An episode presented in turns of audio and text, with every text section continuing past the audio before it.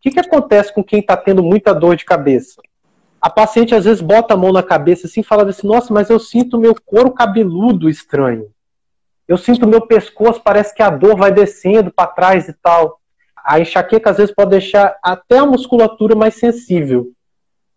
Pessoal, existe uma técnica de fisioterapia. O fisioterapeuta especializado avalia essas áreas que estão hipersensíveis, avalia essa musculatura que está tensa e ele vai desfazendo essa tensão muscular.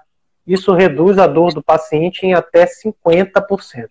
O nome da técnica é TDCS. Alguém botou TENS aí, não é o TENS, tá? Chama TDCS.